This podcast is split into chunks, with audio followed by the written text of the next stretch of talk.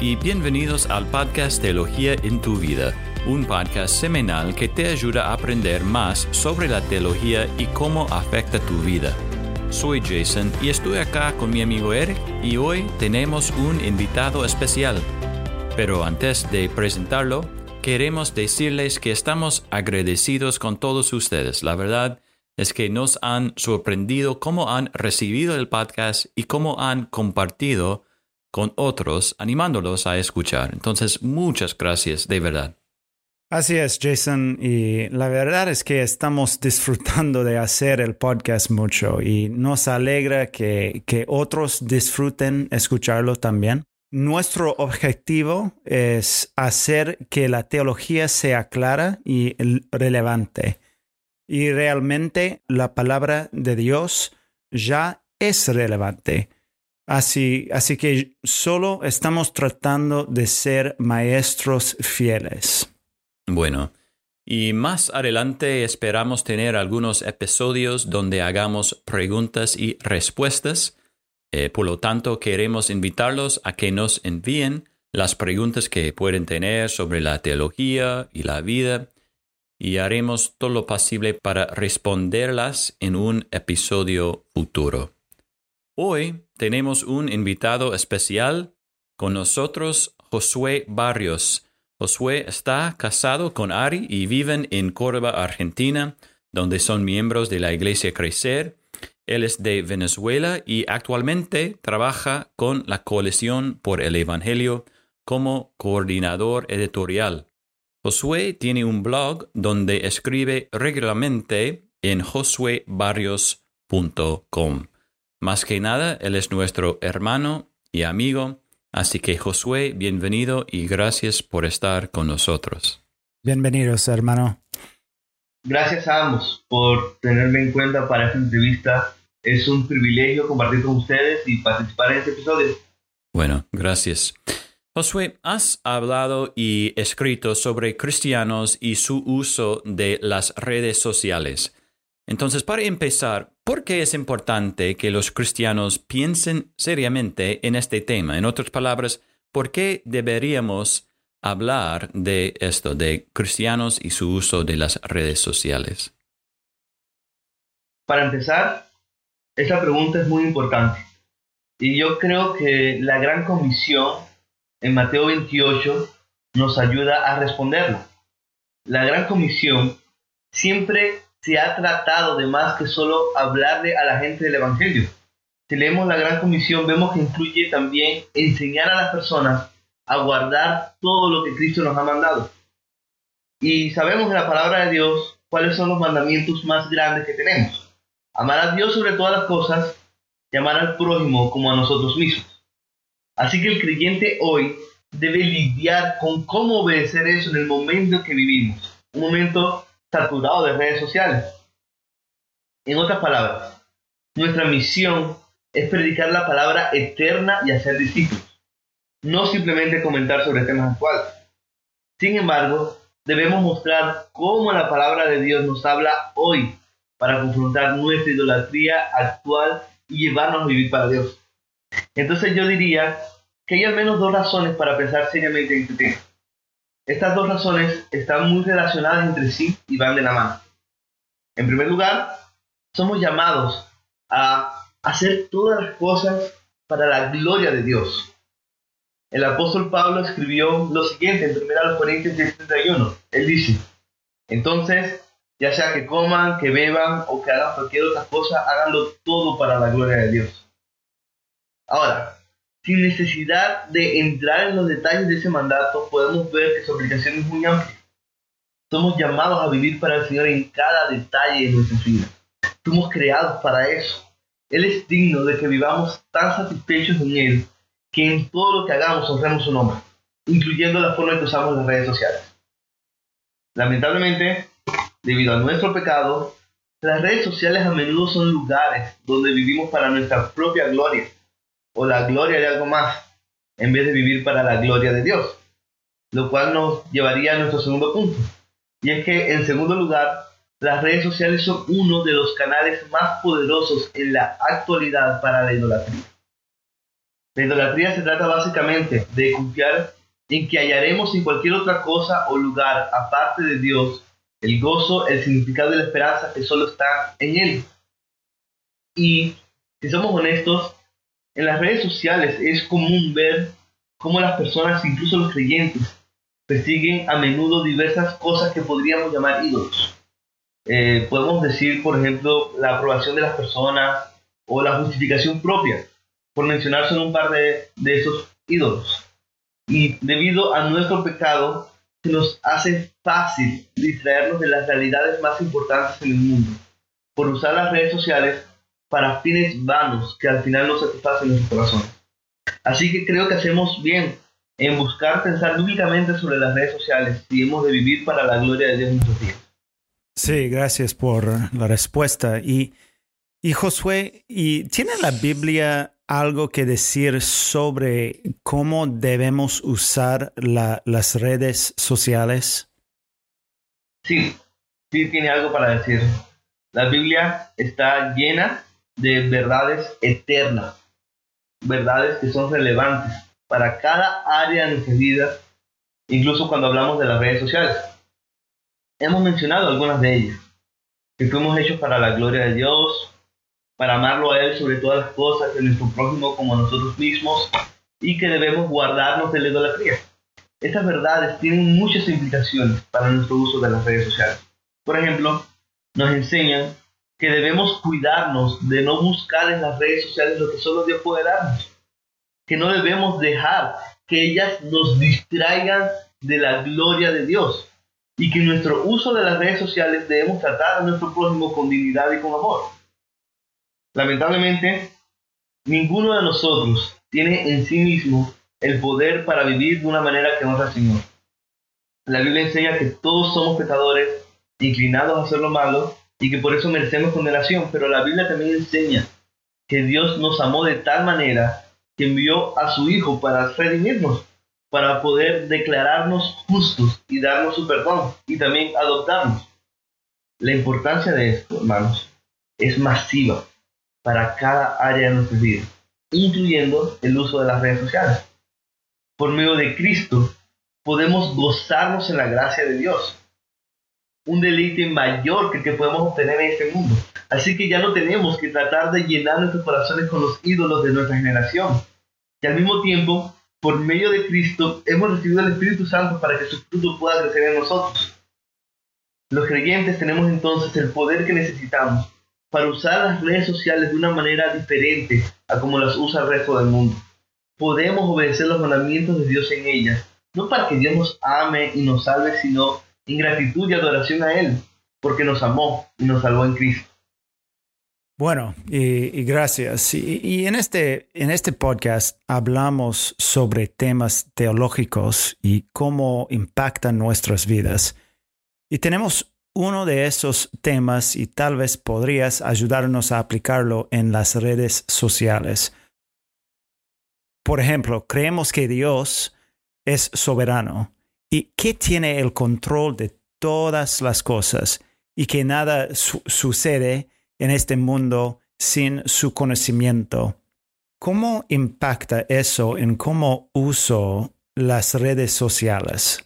Las cosas que, que me gustan y comparto. Me gusta mucho esta pregunta porque es bastante importante cuando hablamos de las redes sociales. Nosotros no podemos vivir un cristianismo genuino en nuestra era digital si nuestro entendimiento de Dios es tan pequeño que pensamos que a Él, no se preocupa por las redes sociales y cómo las usamos. Eh, necesitamos entender que Él realmente es soberano sobre toda tecnología en el mundo. Y pensando en todo esto, Creo que la doctrina de la soberanía de Dios debe impactar nuestro uso de las redes sociales en al menos dos maneras. En primer lugar, esta doctrina debe llevarnos a entender que Dios es más grande que las cosas que el mundo considera grandes. Él es más digno de nuestro asombro que las redes sociales y que todo lo demás. Nada frustra sus propósitos eternos para su pueblo Así que no debemos temer que las redes sociales y la superficialidad e idolatría en ellas vayan a acabar con la iglesia o el cristianismo. Al contrario, Dios fue quien decidió que ellas existieran en nuestros días. Ellas forman parte de todas las cosas que durarán para nuestro bien eterno, estemos en las redes sociales o no, de maneras que todavía no podemos entender. En segundo lugar, creo que la doctrina de la soberanía de Dios debe llevarnos a vivir conforme a su palabra en cada área de nuestra vida, pues Él es el rey del universo. Así como Dios es soberano para gobernar y conocer todas las cosas, Él también es soberano para juzgar todas las cosas. Y como toda tecnología, las redes sociales pueden usarse para el bien o pueden usarse para el mal. La forma en que las usamos puede dañar o puede edificar, puede ayudarnos a andar por el camino de la sabiduría o por el camino de la necedad. Entonces necesitamos vivir como hijos del Rey soberano en las redes sociales y fuera de ellas. Bueno, excelente. Y, hablando de usar bien eh, las redes sociales, eh, John Piper ha dicho que uno de los grandes usos de Twitter y Facebook será demostrar en el último día que la falta de oración no fue por falta de, tiempo. Y bueno, ¿cómo podemos proteger nuestro tiempo o priorizar nuestro tiempo para que usemos sabiamente las redes sociales? Me, me encanta esa frase de Piper. Y pienso que la pregunta que ustedes plantean es crucial en nuestros días porque las redes sociales son una de las principales distracciones que tenemos. Ellas están diseñadas para ser adictivas. Y junto a nuestro pecado, eso contribuye a que se nos haga difícil apartar nuestros ojos de las, de las pantallas. Pasamos demasiado tiempo a veces en las redes sociales. Y la respuesta más concisa que puedo proveer a esta pregunta es que la mejor manera de proteger nuestro tiempo es estableciendo hábitos o disciplinas en nuestras vidas que nos ayuden a meditar y descansar más en el Señor y su Evangelio. En otras palabras, necesitamos ser intencionales en practicar nuestras disciplinas espirituales, especialmente la lectura y meditación bíblica, la oración y congregarnos con la iglesia. Y es importante cultivar hábitos que nos ayuden a eso impulsándonos a vivir una vida más enfocada para la gloria de Dios. Porque cuando vivimos más enfocados en Dios, entonces su fruto es evidente en toda nuestra vida. Es evidente en nuestro hogar, en el trabajo, en nuestras amistades en la iglesia. Entonces, algunos hábitos o prácticas que recomendaría sería procurar tener nuestro tiempo devocional a solas con Dios antes de tocar nuestro teléfono en las mañanas. Eh, procurar pasar un día a la semana sin conectarnos a las redes sociales y mantener nuestros teléfonos lejos de nosotros cuando estamos trabajando. Esta clase de cosas me han funcionado gracias a Dios y son algunas pequeñas prácticas que recomiendo y que nos ayudan a vivir una vida más enfocada para Dios. Y Josué, eh, tienes un artículo en tu blog sobre los límites de las redes sociales para la evangelización. Y ahí hablas de cómo es fácil sobreestimar y subestimar el poder de las redes sociales para compartir el Evangelio y obedecer la gran comisión. Y estamos grabando este podcast en un momento en que muchas iglesias de todo el mundo no, no pueden reunirse en persona. Entonces, mi pregunta es, ¿cuáles son las formas en que debemos tratar de usar las redes sociales para compartir el Evangelio y discipular a otros? ¿Y, cuáles son las formas en que debemos reconocer que simplemente no funcionan? Excelente pregunta, hermanos. Eh, si un creyente ha decidido estar en las redes sociales, creo que es importante que considere cómo compartir el Evangelio allí. Y quisiera resumir un poco lo que hablé en el artículo que mencionan. Creo que allí está la respuesta que puedo sugerir a esta pregunta.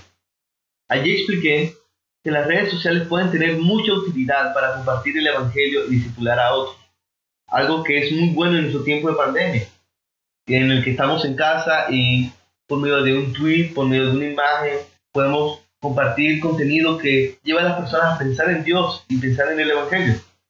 Pero debemos entender que los algoritmos en las redes sociales buscan dar a cada usuario la clase de contenido que ese usuario desea o ha aprobado antes. Es decir, las redes sociales buscan presentar una experiencia personalizada para cada usuario y así resultar más entretenidas o adictivas para cada uno. ¿Y qué pasa? Bueno, esto contribuye a la creación de lo que se conoce como cámaras de eco en las redes sociales, en donde nuestras posturas y opiniones son reafirmadas mientras no escuchamos a quienes piensan distinto a nosotros. ¿Y qué significa esto? Bueno, que no deberíamos esperar que una publicación en una página de Facebook, por ejemplo, con contenido evangelístico, alcance fácilmente alguien que nunca ha escuchado el Evangelio o no forma parte de nuestro círculo de contactos en Internet, no forma parte de nuestro grupo de amigos o seguidores, o no está interesado en saber del Evangelio o buscar la clase de contenido que generamos. En otras palabras, las redes sociales, entiendo yo, por lo general son más útiles en hacer llegar buen contenido bíblico a la gente que lo busca.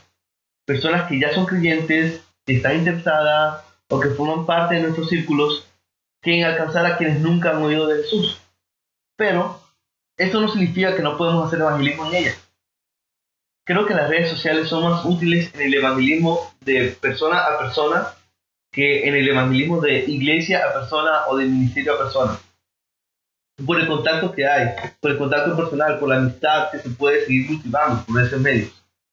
Sin embargo, yo recomiendo que si queremos evangelizar a nuestros amigos, familiares y conocidos que están en redes sociales, busquemos usar las redes sociales como herramientas para procurar conversaciones menos superficiales con esas personas, con menos ocasiones para la distracción. Por ejemplo, podemos usarla para coordinar una llamada telefónica para hablar mejor sobre el Evangelio de una manera menos superficial, más cercana, más amena. Yo creo que la situación presente debe despertarnos más a la urgencia de compartir el Evangelio con las personas que todavía no lo conocen. Las redes sociales nunca han sido el mejor lugar para evangelizar, pero pueden ser un medio que el Señor puede usar en su soberanía para llevar su salvación a otros. Entonces, oremos que Dios nos use para su gloria. Wow, sí, qué bueno. Y, gracias, Josué. Y la verdad es que lo que dijiste es muy útil para, para otros, pero para mí también. Y me ayudó mucho pensar cómo puedo usar las redes sociales y la tecnología en una forma que pueda glorificar a Dios y también y servir a otros. Entonces, nuevamente, gracias, um, gracias por todo. Amén.